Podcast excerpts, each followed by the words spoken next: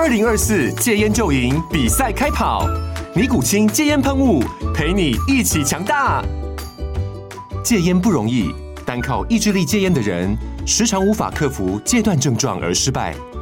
尼古清戒烟喷雾将是你的神队友，简单一喷，药品急速释放，立即缓解七大戒断症状，不限场合提高戒烟成功率。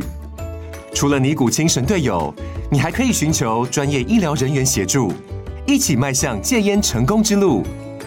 尼古清戒烟喷雾，用科学方法戒烟，请咨询全台各大药局及戒烟门诊。本广告由尼古清戒烟喷雾、卫部药书字第零二七八三五号提供。嘉安嘉护股份有限公司，台北市中山区民生东路三段二号十楼，北市卫药广字第一一三零三零一九零号。尼古清戒烟喷雾，相伴每个新开始。摆脱了卢相生的追击，高迎祥很高兴。现在的局势并不算坏。三年前，他被打的只剩下几千人，逃到了湖广、云阳避避风头。二十天后出山，又是一条好汉。何况现在手上有几十万人乎？但是安徽终究是待不下去了。他转变了方向，向寿山进发，准备在那里渡过黄河，去河南打工。在黄河岸边，他遇到了明军总兵刘泽清。刘泽清用大刀告诉他：“此路不通。”刘泽清并非猛人，并非是大人物，也没有多少兵，但是他有渡口，他就堵在河对岸。封锁渡口，烧毁船只。高迎祥只能看看黄河，然后掉头回了安徽。无所谓，到哪儿都是混。但是在回头的路上，他又遇见了祖大乐。祖大乐也是辽东系的著名将领，遇上了自然没话说，又是一顿打。高迎祥再次夜奔。好不容易奔到了开封，又遇见了陈永福。陈永福是个当时没名、后来有名的人。五年后，他坚守城池，把一个人变成了独眼龙。独眼李自成，这种人自然是不白给。在著名地点诛仙镇，就是岳飞打金乌术的地方，跟高迎祥干了一仗。大败高迎祥，高迎祥终于发现这个事情有点不大对劲了，自己似乎掉进了圈套。他的感觉是非常正确的。得知高迎祥攻击滁州的时候，卢相生曾极为惊慌，但惊慌之后，他萌生了一个计划，彻底消灭高迎祥的计划。先前的这一切。只是序幕，最终的目的地叫做七顶山。七顶山位于河南南阳附近，被祖大乐与陈永福击败后，高迎祥就逃到了这儿。就在这里，他看到了一个等候已久的熟人——卢相生。当然，除了卢相生外，还有其余一干人等。比如祖大乐、祖宽、陈永福等等。此时的高迎祥手下还有近十万人，就兵力而言，大致是卢相生的两倍。更关键的是，他的主力重甲骑兵依然还有三万多人。然而，战争的结果却让人大跌眼镜：高迎祥主力基本上被全歼。仅带上上千号人夺路而逃，十几万士兵下属被打得干干净净，兵器家当丢的是一干二净。高迎祥同志这么多年折腾一圈，从穷光蛋又变成了穷光蛋，基本上算是白奋斗了。高闯王毅然决定跑进云阳山区。两年前。就是在那里被打得只剩半条命的高迎祥捡了条命，东山再起。卢相生闻讯，立刻找到祖宽和祖大乐，吩咐他们立即率军出发追击高迎祥。祖宽回答：“不干。”卢相生无语。之所以无语，因为他们从来就没干过。很久以前，我以为所谓战争大都是你死我活，上了战场，管你七大姑八大姨，都往死里打。特别是明末，但凡开打，就当不共戴天、不共戴地、不共戴地球，打死了算。后来研究历史多年，方才知道。以上全都是忽悠。据史料的说法，当时的作战场景大致如下：比如，一支官军跟民军相遇，先不动手，干嘛呢？先喊话，喊来喊去就开始聊天，聊的差不多了，民军就开始丢东西，比如说啊，牲口啊、粮食等等，然后就退。等退的差不多了，官军就上前捡东西，捡的差不多了就回家睡觉，然后打个报告给朝廷，说歼敌多少多少，请求赏赐云云。应该肯定的是，在当时有这种行为的官军占绝大多数，认认真真打仗的只占极少数。所谓抛牲口弃辎重，急送之去。现象好理解，因为当时闹事的大都是西北一带的人，而明朝军队里当兵的也大都是关中人，双方的语言相通，说起来都是老乡。反正给政府干活，政府也不发工资，欠饷；即使发了工资，也没有必要为此玩命。这么打仗，非但能领工资，还能捞点外快，最后回去了还能领赏。非常有利于创收。在史料中，这种战斗方式有个专用名词“打活仗”，因为活仗好打，而且这个经济效益丰富，所以大家都喜欢打。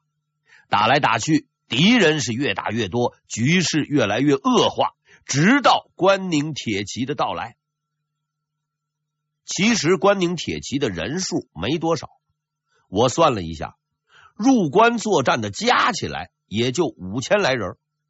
卢相生、洪承畴手下最能打的，基本上就是这些人。最厉害的几位民军头领，都是被他们打下去的。关宁铁骑之所以能打，有两个原因。首先，这帮人在辽东作战，战斗经验丰富，而且装备很好，每人配备有三眼火冲。且擅长使用突袭战术，冲入敌阵，势不可挡。而第二个原因相当的搞笑，却又相当的真实。我说过，每次打仗的时候，民军都要喊话。所谓喊话，无非就是谈条件：我给你多少多少钱，你呢就放我走。谈妥了就撤，谈不妥再打。但是每次遇到了关宁铁骑，喊话都是没用的，经常是话还没喊完就冲过来了，完全不接受收买，非常忠于职守。我此前曾经以为如此尽忠职守，是因为他们很有职业道德，后来看的书多了才明白，这是个误会。套用史料上的话。是边军无通言语，逢贼即杀。这个意思就是说呀，辽东关宁铁骑这帮人啊，听不懂西北的方言，不知道对方喊话的意思，所以见了就砍。所以我一直认为，多学点语言是用得着的。高迎祥就吃了语言的亏。估计是屡次喊话没成，没机会表达自己的诚意，所以被人穷追猛打了几个月，最后进了深山中。高迎祥钻了云阳山区，祖宽那是不钻的，因为他的部队大部分都是骑兵，而且待遇优厚，工资高，要让他们爬山钻沟实在是太困难。卢相生协调了一个多月也没办法。照这个搞法，估计过几个月，闯王同志再带着铁甲骑兵出来闹腾，也就是个时间问题。在这最为危急的时刻，更危急的事情发生了。崇祯九年四月，当卢象升总司令正在费尽口水劝人进山的时候，辽东的皇太极做出了一个重大的决定：建立国家。皇太极建都于沈阳，定国号为清，定年号为崇德。这一举动表明，皇太极阿哥正式放单飞，另立分店，准备单干。通常来讲，遇有新店开张，隔壁左右都要送点花圈、花篮之类的贺礼。很明显，明朝没有这个打算，也没有这个预算。不要紧，不送啊，你不送就自己去抢。崇祯九年六月，清军发起进攻。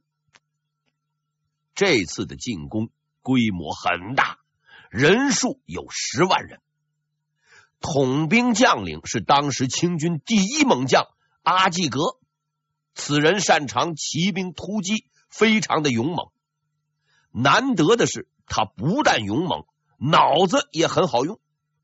关宁防线他是不去碰的。此次进关，他选择的路线是喜峰口。这样的战斗没有悬念。明朝的主力部队要么在关宁防线，要么在关内，所以阿济格的强掠之旅相当的顺利，连续突破明军防线，只用了半个月就打到了顺义。我认为阿济格是个很能吃苦的人，具体表现为不怕跑路，不怕麻烦。到了北京城下，没敢进去，就开始围着北京跑圈。从顺义跑到了怀柔，又从怀柔跑到了密云，据说还去了趟西山，圆满完成了画圈任务。当然了，他也没白跑。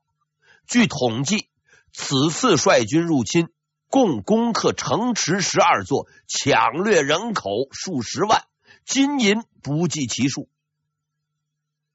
鉴于明朝主力无法赶到，朝廷只能坚壁清野，坚守不出。所以阿济格在北京待了很长的时间，而且他还是个啊很有点幽默感的人。据说他抢完走人的时候，还立了块牌子，上面写了四个字儿：“各官免送”，就是说各路的官老爷不必客气了，你们甭送我了。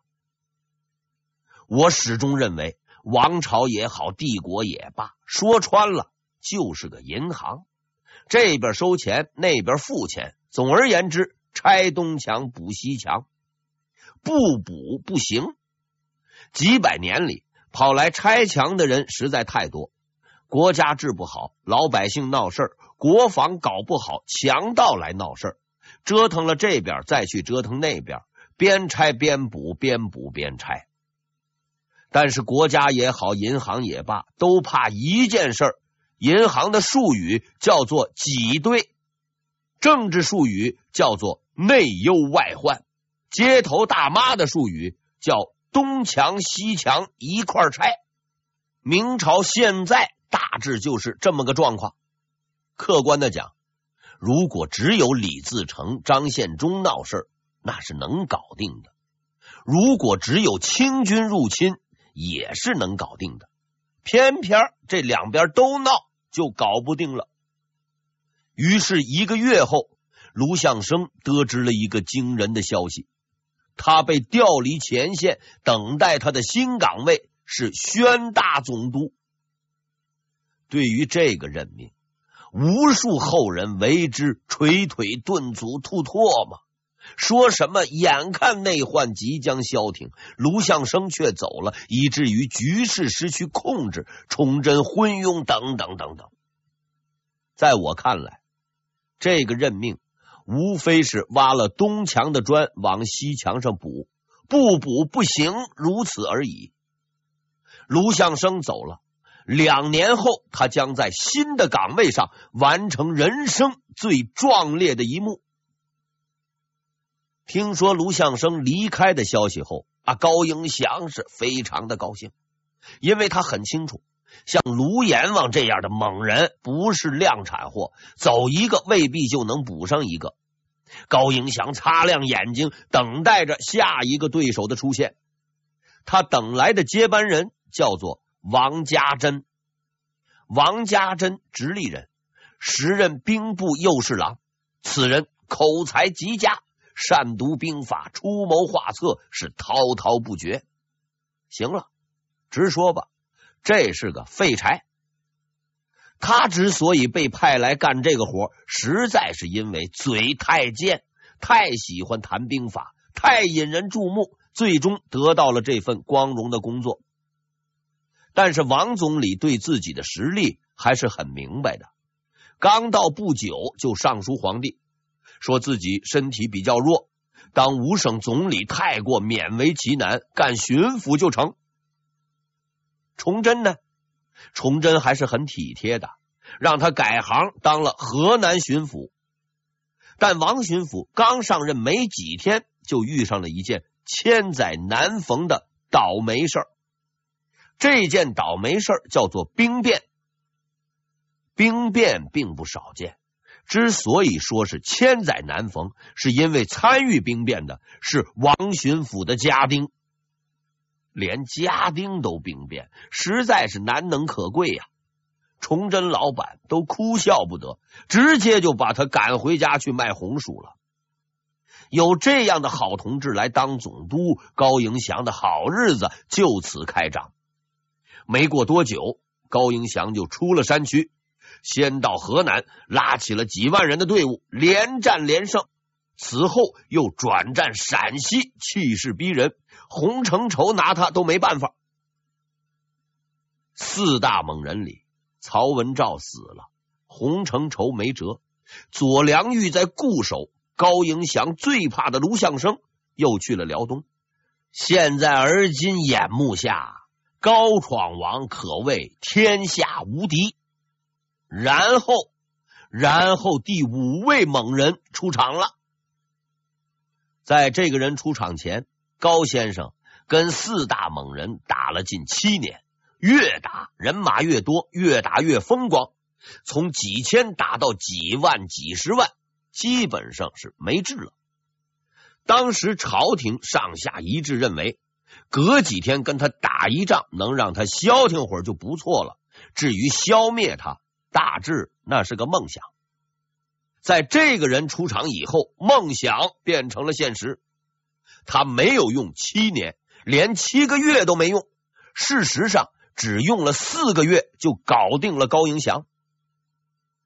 在历代史书里，每到某个王朝即将歇业的时候，经常看到这样一句话：“啊，叉叉死而叉亡矣。”前面的“叉叉”一般是指某猛人的名字，后面的“叉”是朝代的名字。这句话的意思是。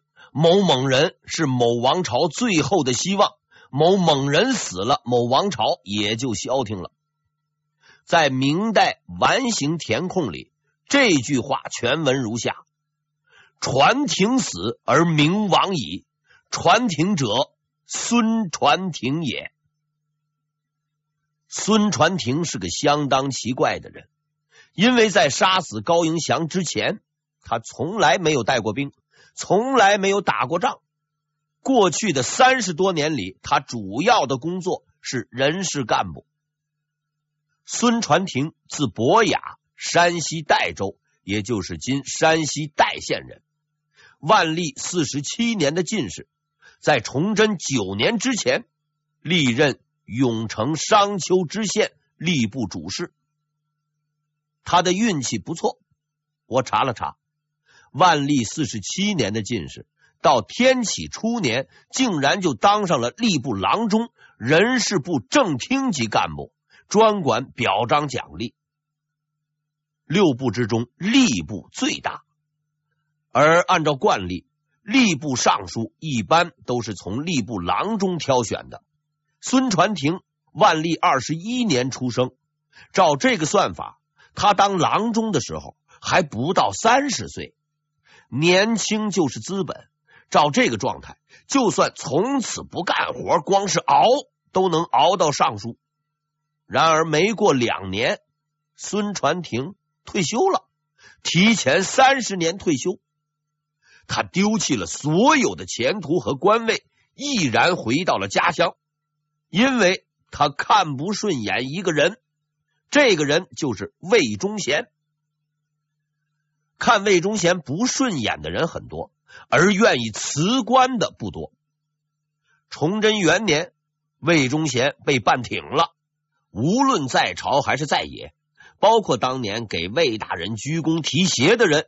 都跳出来对他的尸体踩上几脚，骂上几句，图个前程嘛。但是孙传庭依然毫无动静，没有人来找他，他也不去找人，平静的在老家待着，生活十分的平静。八年后，他打破了平静，主动前往京城请求复职。出发之前，他说出了自己复出的动机。待天下平定之日，即当返乡归隐。朝廷很够意思，这个人原先没打招呼就跑了，没一点组织原则啊。十年之后跑回来，依然让他官复原职，接着搞人事考核。对孙传庭而言，这份工作的意思大致就是混吃等死。但他没有提出异议，平静的接受，然后平静的等待。一年后，机会出现了，在陕西。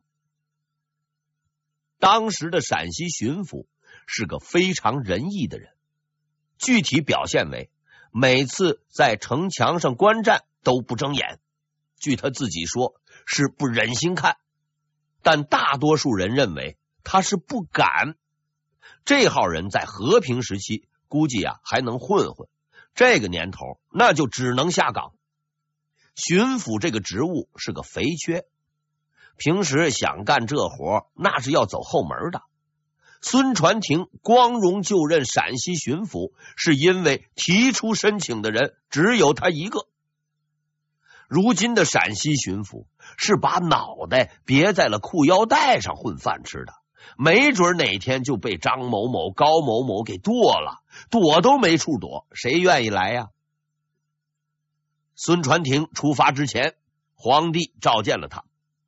对于孙巡抚的勇敢，崇祯非常欣赏，于是给了孙传庭六万两白银作为军费。除此之外，是一无所有。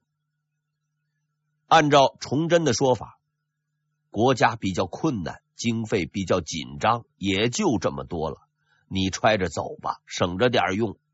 当年杨贺拿了崇祯十万两私房钱，招抚民军，也就用了几个月。孙传庭拿着六万两，也就够打个水漂。